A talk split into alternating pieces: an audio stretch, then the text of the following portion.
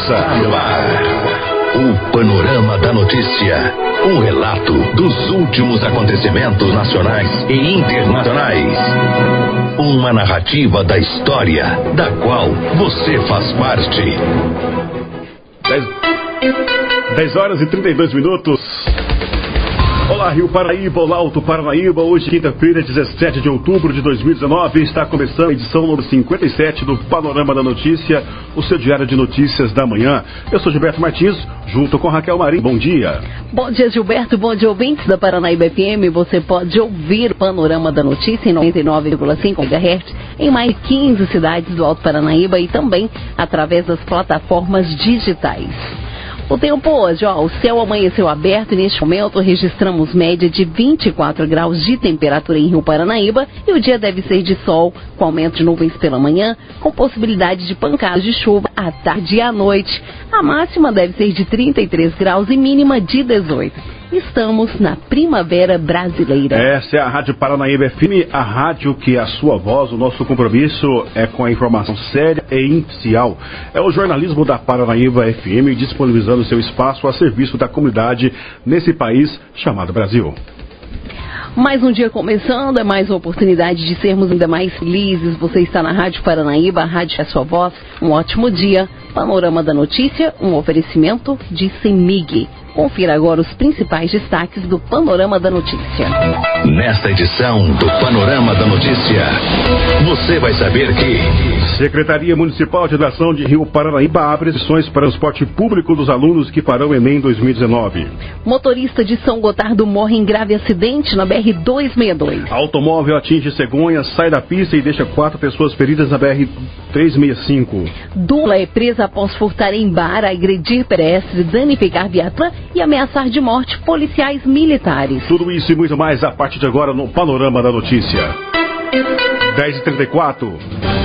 Confira agora no Panorama da Notícia a principal informação desta manhã. Uma verdadeira tragédia foi registrada na manhã desta quarta-feira no quilômetro 3. 3748 na BR-262, nas imediações do trevo da cidade de Sacramento. Um engavetamento envolvendo sete veículos deixou uma pessoa morta, uma vítima em estado grave e outras seis com ferimentos leves. A vítima que veio a óbito é um homem que estava em um veículo empresarial natural de São Gotardo. O motorista morreu no momento da colisão. De acordo com informações, a concessionária Triunfo Conceba realizava obras no trecho do trágico acidente, sendo que a pista operava nas condições de pare e siga para os veículos nos dois sentidos da rodovia. Em dado momento, uma carreta carregada com calcário, que estava no sentido Araxá-Uberaba, perdeu os freios próximo do trevo que funcionários da concessionária executam obras. Desesperado, o motorista passou a utilizar o serviço de rádio de comunicação do veículo de cargas para alertar a outros motoristas que também estavam no trecho da 262, que sua carreta descia de Governara. Quem estava na frequência passou a encostar os caminhões, porém o trecho estava loca... que estava localizado exatamente em uma descida e agravou ainda mais as condições e favoreceu o acidente. Não conseguindo parar a carreta, o motorista bateu na roda de um caminhão que estava no sentido contrário, ainda em alta velocidade. Por causa da perda de freios, a carreta atingiu uma sequência, em sequência, um veículo Etios, que consequentemente avançou contra um, automóvel Duster, que acabou capotando. Completamente desgovernada, a carreta colidiu com um caminhão carregado com iogurtes, jogando o mesmo para o lado. Ainda sem conseguir parar, a carreta também arrastou um veículo Gol, o qual foi prensado contra outra carreta, que estava parada no mesmo sentido. O motorista do Gol, natural de São Gotardo, não resistiu aos ferimentos e morreu no local. Ele foi identificado como André Paulo de Oliveira.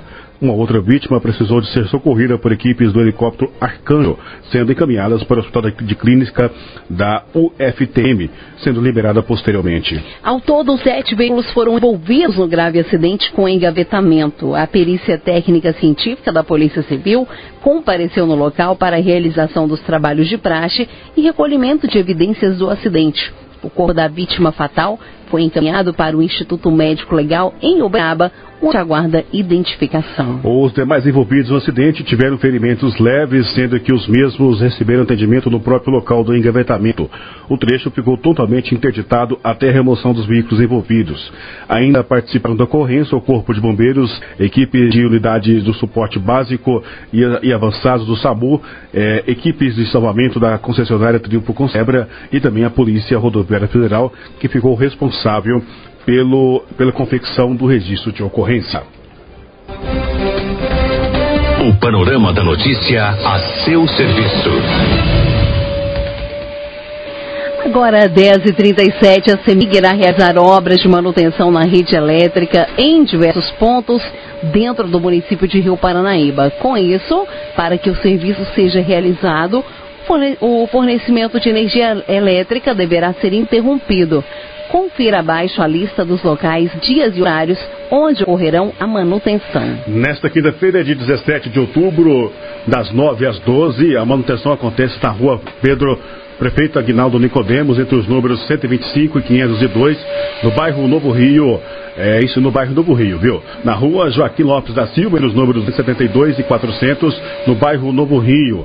Na rua João Augusto da Rocha, entre os números 444 e 380, no bairro São Francisco. Avenida João Mendes da Rocha, entre os números 340 e 446, no bairro Novo Horizonte.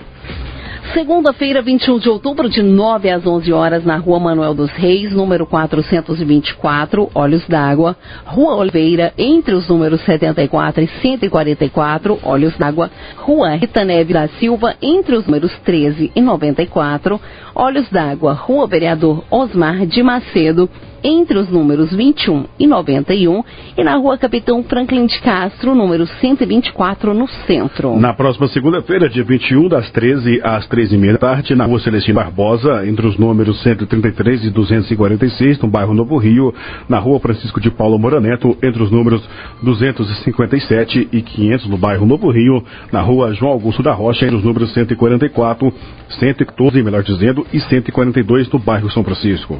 A CEMIG orienta que, caso ocorra algum fato que impeça a realização dos serviços, o serviço de manutenção poderá ser cancelado sem aviso prévio, conforme concessionária, por medida de segurança. Usuários devem considerar a rede elétrica sempre energizada, mesmo durante a manutenção. 10h40, quatro anos após o rompimento da barragem, água do Rio Doce ainda gera desconfiança. As informações são do Lucas Correiro, da Rádio Nacional. Passados quase quatro anos do rompimento da barragem da Samarco, Vale e BHP em Mariana, ainda tem município que não aceita usar o Rio Doce para abastecimento humano por desconfiar da qualidade da água. A Prefeitura de Resplendor, em Minas Gerais, prefere buscar água através de caminhões-pipa em córregos e rios próximos a retomar a captação no Rio Doce, como explicou o prefeito da cidade, Diogo Scarabelli. A população hoje não acredita que o Rio Doce está apto ao consumo. Não é simplesmente se a água está apta ou não ao consumo. Agora já virou uma questão psicológica, algo que já adentrou no íntimo da população. A população 99,9% é, acredita, né, já está no psicológico que essa água ela está absolutamente contaminada. A cidade de Resplendor tem cerca de 17 mil habitantes. O centro urbano é dividido ao meio pelo rio. O comerciante Ramon Nicolini, nascido em Resplendor, afirma que a desconfiança em relação à qualidade da água é maior que os transtornos causados pelo abastecimento à base de caminhão-pipa. Apesar de nós passarmos a nossa famosa ponte aqui e vermos os peixes pular, nós não acreditamos na qualidade dessa água porque nós vemos pessoas pescar e pegar esse peixe todo estragado e por dentro. O peixe é pego doente, com coloração escura ou até mesmo com algumas transformações. O Instituto Mineiro de Gestão das Águas, o IGAM, faz monitoramento da bacia em 14 diferentes pontos e alega que a água é própria para o consumo desde que passe por um tratamento. A diretora-geral do GAM, Marília Melo, afirma que a poluição do rio chegou aos níveis anteriores ao rompimento. Toda a série histórica do IGAM, antes do rompimento da barragem, a turbidez ela era em torno de 73, 74 unidades de turbidez. Esse era o nosso valor médio. Depois que ocorreu o desastre, nós tivemos aí valores em torno de 955 de turbidez. Essa foi a média, mas nós tivemos valor máximo de 9 mil 168 unidades de turbidez. Em 2019, a média de unidades de turbidez chegou a 64, abaixo da média histórica. O município de Governador Valadares, com aproximadamente 250 mil habitantes, usa a água do Rio Doce para abastecer a cidade, mas a população local tem se organizado para pedir mudanças nesta captação e, por isso, uma obra está em andamento para buscar recursos hídricos de outras fontes como revelou o promotor do Ministério Público da comarca do município, Leonardo Castro Maia. Para o promotor, esta é a principal demanda das cidades que se abastecem no Rio Doce. Hoje a água, pelo monitoramento realizado, ela tem condições de ser tratada. O que não quer dizer que não haja riscos em razão dos rejeitos para a saúde das pessoas. Riscos ainda estão sendo apurados. Esse estudo não foi ainda concluído. Agora, fato é que a população hoje confia nesses laudos, nessas avaliações dos órgãos competentes. Em todos os locais da bacia que captam o Rio Doce, isso de confiança. A Fundação Renova, criada pelas mineradoras para fazer a reparação dos danos causados pelos rejeitos, no primeiro momento fez ações de limpeza nas margens dos rios e uma revegetação emergencial para evitar a erosão do solo. Também foram recuperadas mil nascentes na região nesses quatro anos e o plano é chegar a cinco mil.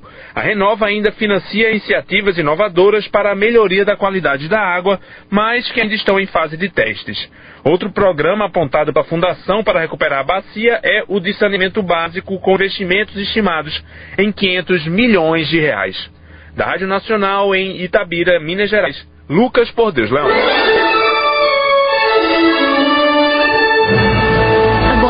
10h43. Intervalo. Novas notícias.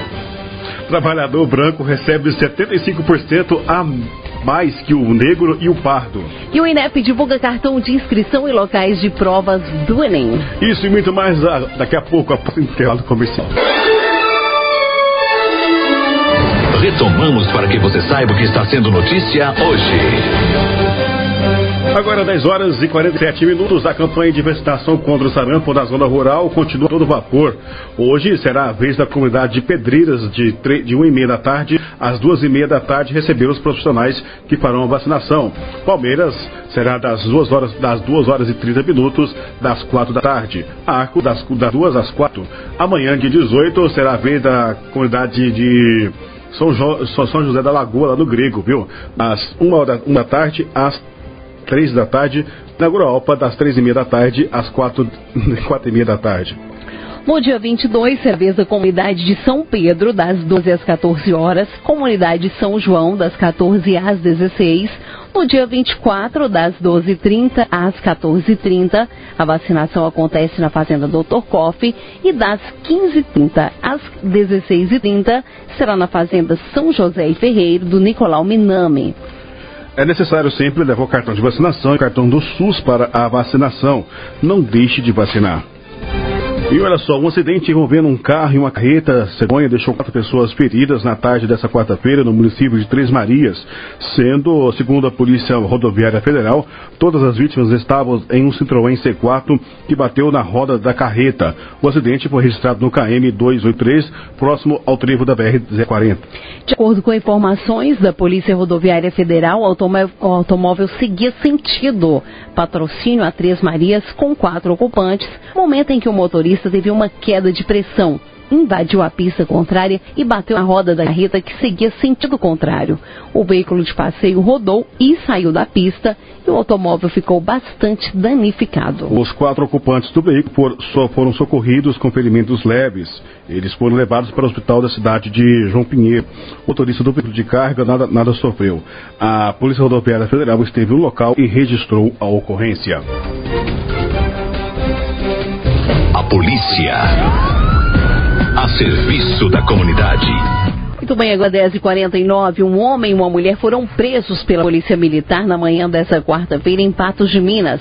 Eles furtaram em um bar, agrediram uma pessoa que transitava pela rua, ameaçaram o dono de outro bar e ainda danificaram o cofre da viatura policial. Os envolvidos ainda ameaçaram de morte os policiais militares. Os dois foram conduzidos para a delegacia. O fato aconteceu por volta das 9 horas da manhã em um bar na Avenida Afonso Queiroz, no bairro Sebastião Burim. De acordo com a Polícia Militar, o casal entrou em um bar e furtou um chinelo. Eles foram identificados como Lucas Francisco de Santana, de 31 anos, e Ana Paula de Castro Amaral, de 29. O proprietário do bar acionou a polícia militar e passou as características do casal. Diante disso, militares saíram em diligências para tentar localizá-los. Antes de serem presos, Lucas e Ana Paula ainda agrediram um transeunte de 45 anos e ameaçaram o proprietário de outro bar. Os dois foram abordados nas proximidades da Avenida Afonso Queiroz e descataram os policiais. Eles ameaçaram os policiais de morte e chegaram a danificar a viatura. Eles negam o furto, mas confessam as agressões. Lucas e Ana Paula foram presos em flagrante delito e encaminhados para a delegacia, onde seguem à disposição das autoridades. O chinelo furtado por eles não foi encontrado. Agora 10h50, o INEP divulga cartão de inscrição e locais de provas do Enem. Alessandra Fiore traz as informações. O Instituto Nacional de Estudos e Pesquisas Educacionais Anísio Teixeira, INEP, divulga nesta quarta-feira o cartão de confirmação da inscrição do Enem 2019. Entre outras informações, os estudantes terão acesso ao local onde farão o exame nos dias 3 e 10 de novembro. A recomendação é que o participante imprima o cartão de confirmação e aqueles que precisam imprimam também a declaração de comparecimento e levem os dois para o dia do exame. No dia do Enem, a dica é chegar no local com antecedência. Os portões vão abrir ao meio-dia pelo horário oficial de Brasília e serão fechados a uma da tarde. O cartão pode ser consultado na página do participante na internet no endereço enem.inep.gov.br participante ou pelo aplicativo do Enem disponível para download nas plataformas Apple Store e Google Play. Para acessar o cartão, o participante precisa informar a senha cadastrada na hora da inscrição no Enem. O Enem 2019 será realizado em 1.727 municípios brasileiros e cerca de 5 milhões e 100 mil estudantes estão inscritos. De Brasília, Alexandra Fiore. 10h52 e falando sobre o Enem, os candidatos que farão o Exame Nacional do Ensino Médio na cidade, nas escolas de São Gotardo, aqui de Rio Paranaíba, né, poderão, faz, poderão fazer na próxima segunda-feira as inscrições para o transporte que será disponibilizado pela Secretaria Municipal de Educação. As inscrições serão realizadas até o próximo dia 31, durante o horário de funcionamento da Secretaria, que é de 7 às 11 horas e de meio-dia às 17 horas. O secretário Júlio Fernandes ressalta que nesse ano nenhuma inscrição será feita por telefone, pois o candidato deverá apresentar no ato da inscrição uma cópia do comprovante que consta o local da realização da prova. Na sede da CEMED, a sede da CEMED está localizada na rua José Maciel, número 109, em frente ao Texas Bar e Restaurante. Outras informações poderão ser obtidas na própria secretaria. E o trabalhador branco recebe 75% a mais que o negro e o pardo. A reportagem é de Janaína Oliveira. A desigualdade salarial entre brancos e negros permanece no Brasil. É o que aponta a pesquisa nacional para a amostra de domicílios contínua do IBGE, divulgada nesta quarta-feira. Segundo o levantamento, em 2018, trabalhadores brancos recebiam, em média, R$ 2.897. Já os pretos e pardos tinham rendimentos de pouco mais de R$ 1.600. Diferença que colocou o branco com ganho de 75% a mais que negros e pardos. O estudo ainda mostra que essa mesma desigualdade é praticamente a mesma se comparada com 2017. Para a Procuradora do Trabalho Elisiane dos Santos, são dados preocupantes que mostram que o país ainda vive ligado em uma cultura do passado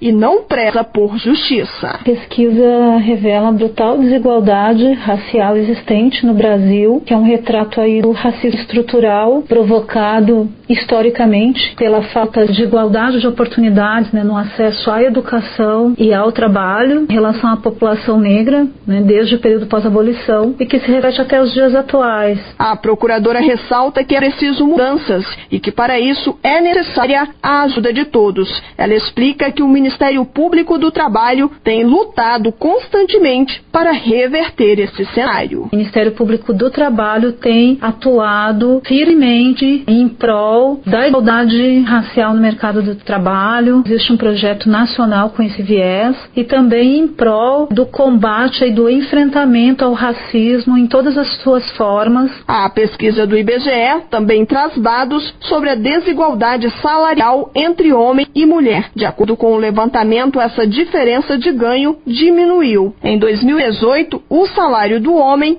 era apenas 26,9% maior do que o da mulher. Menor diferença a série histórica do levantamento iniciado em 2012. De Brasília, Janaína Oliveira.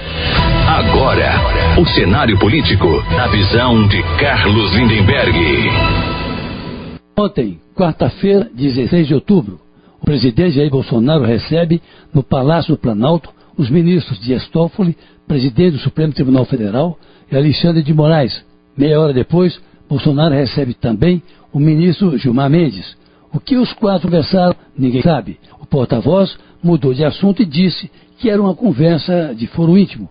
À tarde, o presidente Bolsonaro faz uma visita ao general Vilas Boas, ex-comandante do Exército e hoje assessor do Gabinete de Segurança Institucional, que mais tarde divulga no seu Twitter uma divagação sobre os riscos de o país mergulhar numa crise de convulsão social.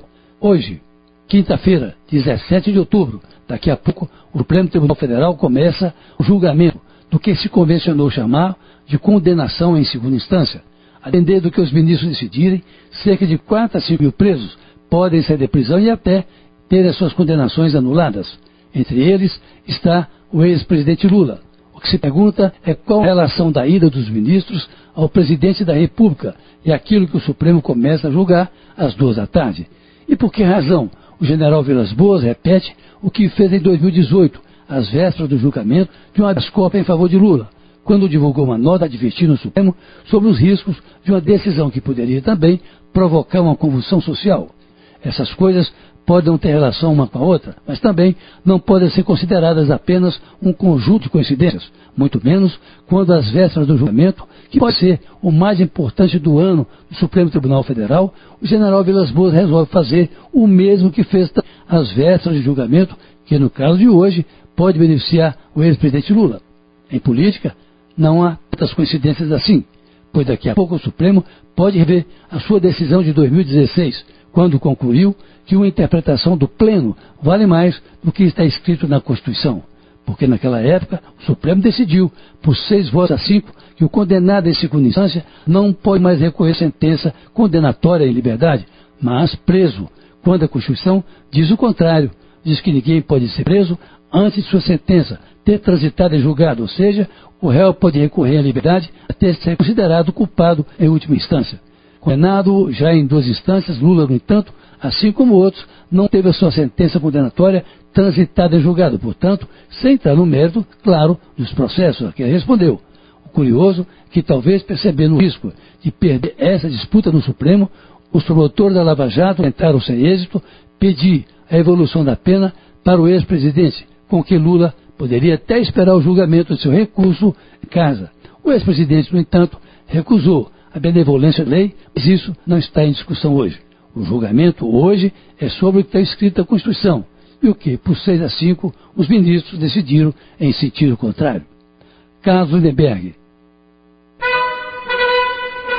Você caminhou conosco pelo panorama da notícia. O conhecimento dos fatos faz de você um cidadão ativo.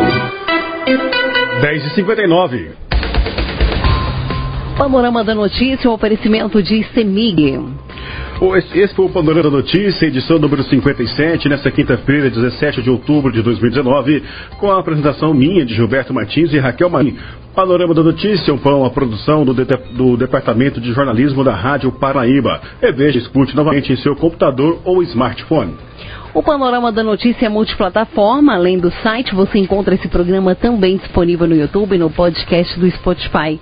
Agradecemos o carinho da sua audiência e continue a programação da Paranaíba FM. A seguir tem um giro pelo meio artístico. Mais informações ao decorrer do dia em nossa programação ou em nosso site Fique com Deus e um ótimo dia.